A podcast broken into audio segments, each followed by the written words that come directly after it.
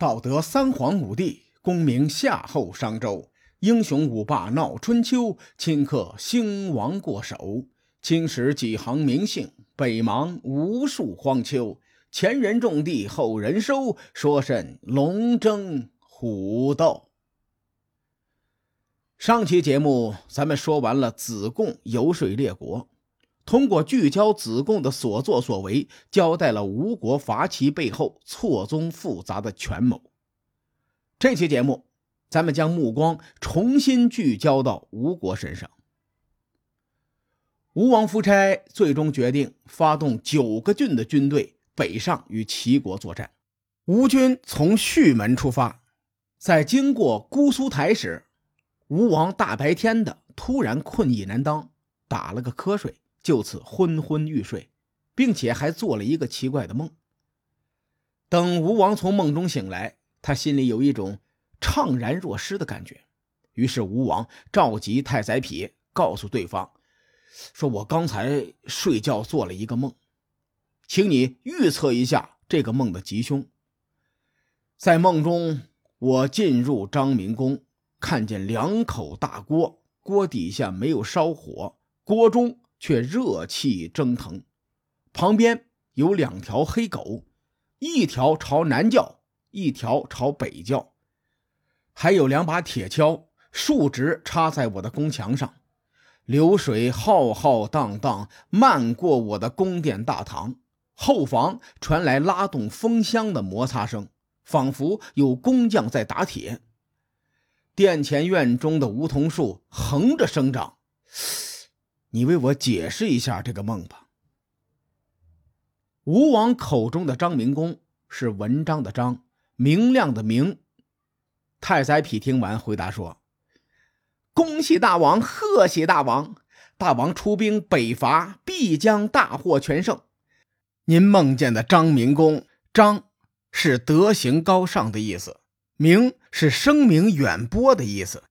两口锅中无火而热气蒸腾，说明大王您的圣德之气充盈。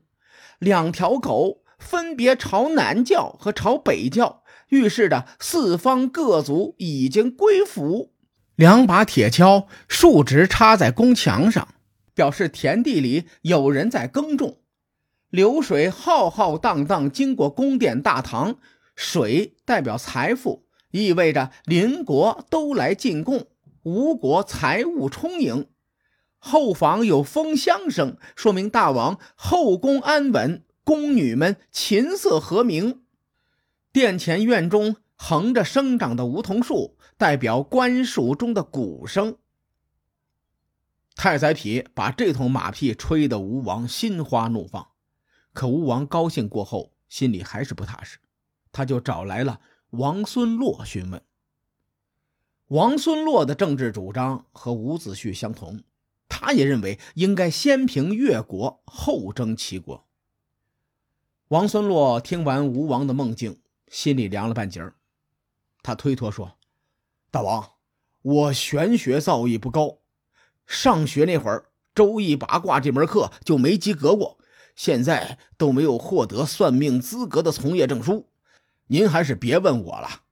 不过我知道一个精通占梦的人，他是东掖门亭长，长成公的弟弟，公孙胜。”这人从小就喜欢行遍四方，见多识广，懂得鬼神之说，请大王询问他看看结果。吴王当即派王孙洛去请人。王孙洛找到公孙胜以后，将事情的来龙去脉一五一十的告诉了公孙胜，让他一断吉凶。公孙胜听完，趴在地上哭得和泪人一样，过了好一会儿才起来。他妻子在旁边说：“瞧你那出息！你之前一直希望面见吴王，现在得到吴王的召见，你怎么反而泪如雨下呢？”公孙胜仰天长叹说：“哎，你个妇道人家懂个球！今天是壬午日，此刻正当午时，结合吴王的梦境，老天要来收人了。”我不仅为自己感到悲哀，我更为吴王悲哀呀。妻子又说：“既然吴王赏识你的道术，你对上应该用道术劝谏吴王，对下应该用道术约束自己，而不是像现在一样患得患失，不知所措。”公孙胜反驳说：“你就是头发长见识短。我得道已有十年，本打算隐居世外，趋吉避凶，延年益寿。现在得到吴王召见，一切都毁了。唉，再见了，我的爱人。今日便是你我永别。”吴王见公孙胜前来，如此这般，这般如此，把事情重复了一遍。公孙胜说：“我如果不解梦，可以保全我的身家性命和名誉；如果我解梦，我一定会死在大王面前，而且会被大王碎尸万段。但我身为吴国的臣民，不惧生死。”紧接着，公孙胜仰天长叹：“大王，好战者必亡。”我不顾性命，冒死劝谏，希望大王能够慎重考虑我的话。大王，梦是反的，您梦里的张明公寓意也是反的。张意味着作战不能取胜，而仓皇败逃；明则意味着离开光明，走向黑暗。锅中没有火，而热气腾腾，表示大王将吃不到熟食。这里我多说一句，刚才这句是我参考主流翻译顺着说的，原文是“大王不得伙食也”。我认为这句话不能直译为大王将吃不到熟食，因为与伙食相对应的是寒食的概念。寒食节基本上是古人盛大的祭祀活动，而应该翻译成“大王将要死去”。当时公孙胜应该委婉地表达了这个意思，他总不能两眼一看着吴王说：“大王，你要死了。”当然了，这是我的一家之言。咱们继续往下说。两条黑狗分别朝南北叫，是大凶之兆。吴国将在南北方向顾此失彼。两把铁锹直插在宫殿中。预示着越军将攻陷吴国，毁掉吴国的江山社稷。流水浩浩荡荡漫过宫殿大堂，预示着人去楼空，王宫将空空荡荡。后宫的风箱声，那是吴国人在长声叹息。殿前横长着梧桐树，树心空疏，不能用来做器具，只能用来做殉葬的木偶。和死人一起下葬。他接着说：“我劝大王要按兵不动，并且推行德政，并且派您的臣下太宰匹和王孙洛袒胸露背、光脚向勾践磕头谢罪。如此这般，吴国才能安然存在，您也会免除性命之忧。”吴王听完公孙胜的解梦。就如同一桶冰水从头浇到脚。吴王愣了半天，才勃然大怒：“老子是天选之子，你他妈敢诅咒我！”这句“天选之子”不是我演绎的，是吴王自己说的。吾天之所生，神之所使。接着，吴王夫差吩咐身边的武士用铁锤砸死了公孙胜。公孙胜抬头看天。苍天呐，你知道我有多冤枉？我一片赤胆忠心，却惨遭横死；正直劝谏，却不如曲意逢迎。请把我的尸体埋在深山中，上面立根木柱，让我以后能不停的发出喊冤的声响。吴王派人把他的尸体带到山上，并且诅咒说。我让豺狼吃你的血肉，野火烧你的骨头，东风吹散你的残骸，我看你怎么发出声响。杀人不过头点地，吴王做事也太绝了，整得公孙胜死无葬身之地。吴王处理完公孙胜，起兵十万，点将太宰匹为右校司马，王孙洛为左校司马，并且安排勾践派来的军队一起讨伐齐国。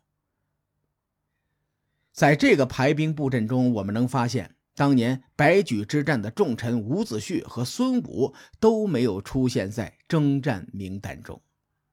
这个细节很真实，反映了吴国权臣的交替。伍子胥听到大军出征的消息，立刻前来劝阻吴王。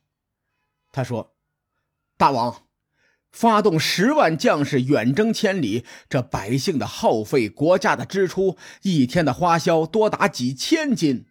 您不顾将士和百姓的死活，只争一时之力，这是治国大忌。况且，您还带着越军一同出征，不仅没有察觉越军带来的隐患，又在外招惹强敌，即使侥幸获胜，也于事无补。越国可是我们的心腹之患，一旦发作，将会置我们于死地。希望大王能先平定越国，再考虑北伐齐国。我对吴国一片赤胆忠心，请大王三思。如今我已经年迈，耳不聪，目不明，无法再为吴国出力。但我私下看了一眼《金匮》第八章。情况很不乐观。金匮原意是指贵重的盒子，后来很多中医著作都以金匮命名，比如《金匮要略》。中医在最初时和玄学密不可分，而伍子胥口中的金匮应该是玄学著作，只是现在已经失传，找不到了。吴王听到伍子胥这样说，好奇地问：“此话怎讲？”伍子胥回答说：“大王在今年七月辛亥日的早晨提及北伐齐国之事，辛是今年的岁位。这句话我稍微解释一下，咱们今天年岁基本是一个意思，但在古代，年是年，岁是岁，年是上一个正月初一到下一个正月初一的时间。”岁是指北斗星斗柄绕东南西北旋转一圈的时间。岁的这个时间长度近似于我们现在的一年。至于伍子胥后面的话，请原谅我，我实在是看不懂。总之，伍子胥的意思是，吴王此次北伐齐国一定能获胜，但随后会惨遭失败。吴王听完很不开心。老子明明是天选之子，你过来诅咒我啊！行了行了，你都老了，你赶紧回家休息吧。至此，在各方势力波诡云谲的谋算中，吴王夫差终于率大军北上发齐。至于这一战，两国谁胜谁负，各位看官，咱们下回分解。书海沉沉浮浮，千秋功过留与后人说。我是西域说书人介子先生。下期节目，咱们继续聊春秋风雨。更多精彩内容，请搜索关注微信公众号“伯乐灯”，与更多听友交流互动。伯乐灯将定期为粉丝发放福利。愿我们的存在让您对明天更有期许。咱们后会有期。